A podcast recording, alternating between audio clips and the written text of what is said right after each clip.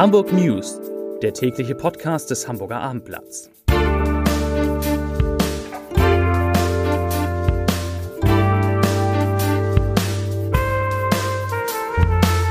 Herzlich willkommen in der dritten Ausnahmewoche in Hamburg und Umgebung.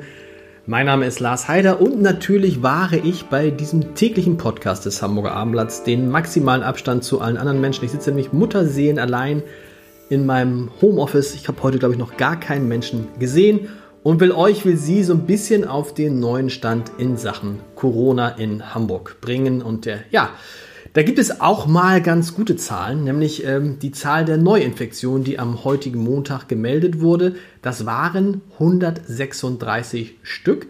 Das ist ein Zuwachs von unter 7% und das ist doch eine gute Nachricht. Es ist der geringste Zuwachs an Neuinfektionen in Hamburg seit die Corona-Epidemie in unserer Stadt ausgebrochen ist. Es gibt jetzt 2214 Fälle insgesamt, von denen rund 150 in Krankenhäusern behandelt werden müssen. Die meisten davon auf ganz äh, normalen Stationen. Schade ist so ein bisschen, und da arbeiten wir auch vom Hamburger Abendblatt dran, dass wir die Zahlen möglichst bald kriegen. Schade ist, dass es aus Hamburg so gut wie keine Zahlen von genesen Patienten bisher gibt.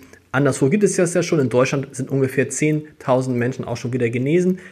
Das Einzige, was wir wissen, ist, ähm, dass im UKE bis vergangenen Freitag immerhin schon 16 Menschen als geheilt entlassen wurden. Ja, was muss man heute noch wissen? Auch eine ganz gute Nachricht. Es gibt Entlastung beim Arzt ruft 116 117.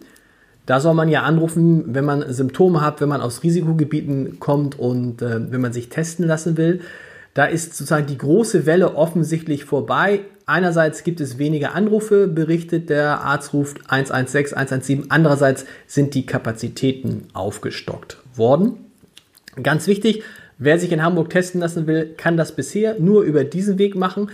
Denn die Testzentren, die es in sieben Bezirken geben soll oder die zumindest im Gespräch waren, diese Testzentren, darüber ist noch nicht abschließend ähm, befunden worden. Die Gespräche über diese Testzentren dauern an. Ein Grund dafür ist, dass Hamburg ja so ein bisschen äh, Angst davor hat, wenn es Testzentren gibt und Leute sich dort testen lassen, dass sich gerade diese Testzentren wiederum zu Zentren entwickeln, wo sich Gesunde bei bereits Infizierten anstecken.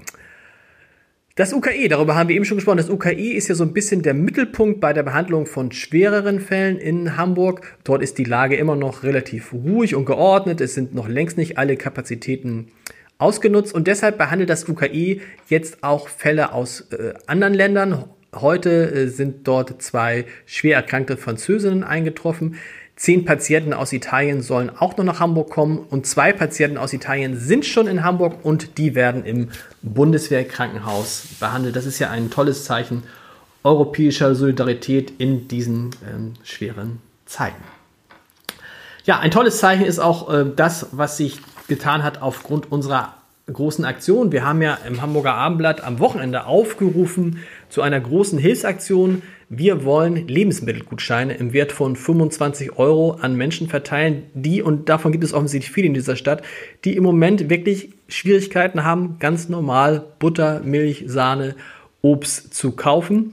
Ähm, wir haben dazu aufgerufen, einerseits, dass sich alle die, die diese Menschen betreuen, also gemeinnützige Organisationen bei uns melden und sagen, wie viele Gutscheine sie brauchen. Und andererseits haben wir unsere Leserinnen und Leser aufgerufen, Geld für diese Aktion zu spenden. Und man kann es gar nicht anders sagen, die Resonanz ist überwältigend, äh, treibt einem eigentlich die Tränen ins Gesicht.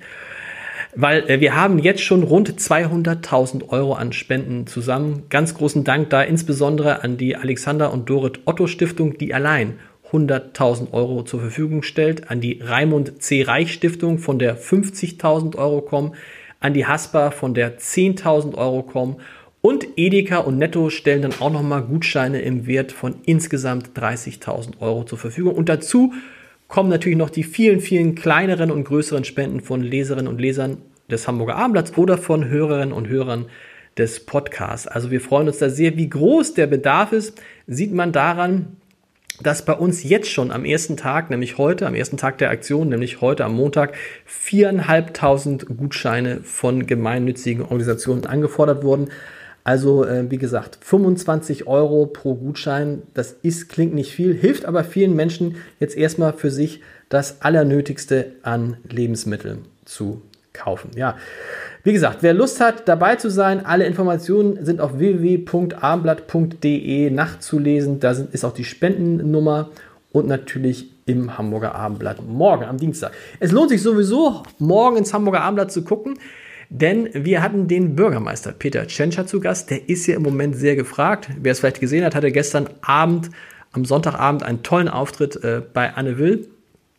Anhörenswert ist auch sein Gespräch mit Tim Melzer in dessen Podcast Fide Castro. Also wer heute Abend äh, heute noch ein bisschen Zeit hat, Tim Melzer im Gespräch mit äh, Peter Tschentscher über die Corona-Krise lohnt sich auch. Aber heute Abend und morgen, äh, heute Abend auf abendblatt.de und morgen im Hamburger Abendblatt beantwortet äh, Peter Tschentscher alle Fragen, die Leserinnen und Leser des Hamburger Abendblatts zur Corona-Krise haben und geht da sehr offen und ehrlich äh, damit um, sagt auch, dass die Krise natürlich noch lange nicht beendet ist, blickt aber auch schon mal in die Zeit spätestens nach dem 20. April, in der wir alle auf Lockerung hoffen. So, und dann noch ein Tipp für heute Abend. Ach, wichtig, das Abitur, da fragen sich auch wieder, was passiert mit dem Abitur in Hamburg. Da sollte ja heute eine Entscheidung getroffen werden, wie das Abitur geschrieben wird, die Abiturprüfung. Diese Entscheidung ist vertagt worden, diese Entscheidung wird dann äh, morgen erwartet. So, und ein Tipp für heute Abend, unsere digitale Konzertreihe in Corona-Zeiten geht weiter. Heute Abend, um, immer um 20.15 Uhr, der Singer-Songwriter Tom Klose ist zu Gast. Und wer am Wochenende Julia Wenz wirklich sensationellen Auftritt verpasst hat, Julia Wendt am Klavier, äh, der kann das natürlich wie alle anderen Auftritte der digitalen Konzertreihe des Hamburger Abendblatts auf abendblatt.de sich noch einmal anschauen. Noch ein Tipp für alle, die jetzt so ein wenig äh, müde werden, sich selbst zu versorgen und es vermissen, mal wieder ins Restaurant zu gehen. Restaurant gehen ist ja jetzt schwierig, aber wir stellen jeden Tag im Hamburger Abendblatt ein Restaurant vor, in dem man sich das Essen entweder abholen kann oder von dem man es sich liefern lassen kann. Und dazu gibt es immer auch einen kleinen Coupon, mit dem man dann relativ viel Geld sparen kann, wenn man in dem entsprechenden Restaurant einkauft äh, oder eben sich Essen abholt.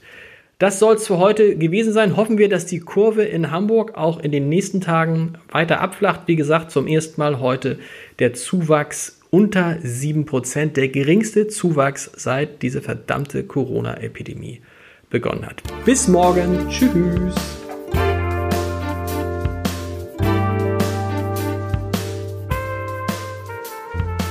Weitere Podcasts vom Hamburger Abendblatt finden Sie auf abendblatt.de slash podcast.